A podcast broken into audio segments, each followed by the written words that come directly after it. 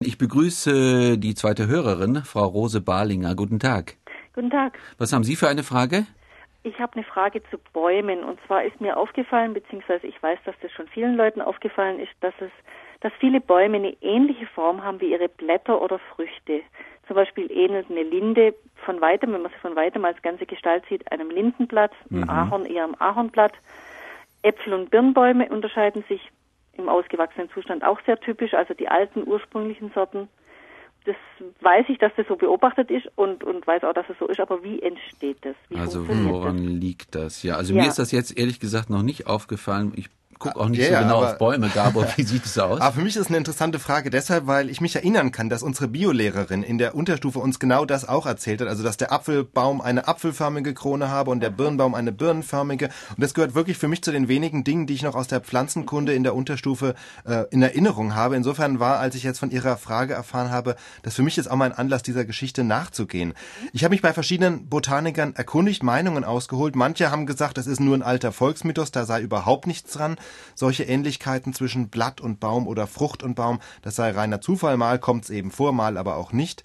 Also denken wir an die Kastanie, da sehen die Blätter nicht unbedingt aus wie der Baum oder, oder bei der Esche etwa mit diesem gefiederten Blatt, das ist nun auch ja. überhaupt keine Ähnlichkeit zu erkennen mit dem Erscheinungsbild mhm. des gesamten Baums. Also mhm. auf jeden Fall ein echtes Naturgesetz im engeren Sinn steckt da nicht dahinter. Ja. Aber die interessante Frage ist ja, wenn es solche Ähnlichkeiten gibt, ist das dann wirklich reiner Zufall oder könnte nicht doch irgendein Zusammenhang bestehen? Und da haben mir tatsächlich einige Botaniker zumindest eine plausible Erklärung gegeben, nämlich dass die äußere Umwelt, also die Klimabedingungen, in der eine Pflanze wächst an einem bestimmten Standort, dass die einen ja einen Anpassungsdruck ausübt, der manchmal Blätter und Krone in die gleiche Form bringt. Also ein Beispiel, das mir der Forstwirt und Botanikprofessor Stefan Ruge aus Rottenburg genannt hat. Nehmen Sie Nadelbäume im Hochgebirge.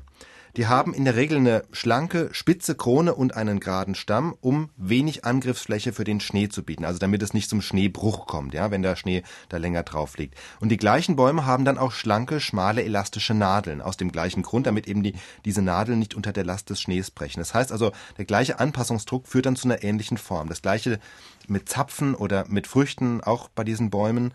Oder wenn Sie einen anderen Umweltfaktor nehmen, Trockenheit.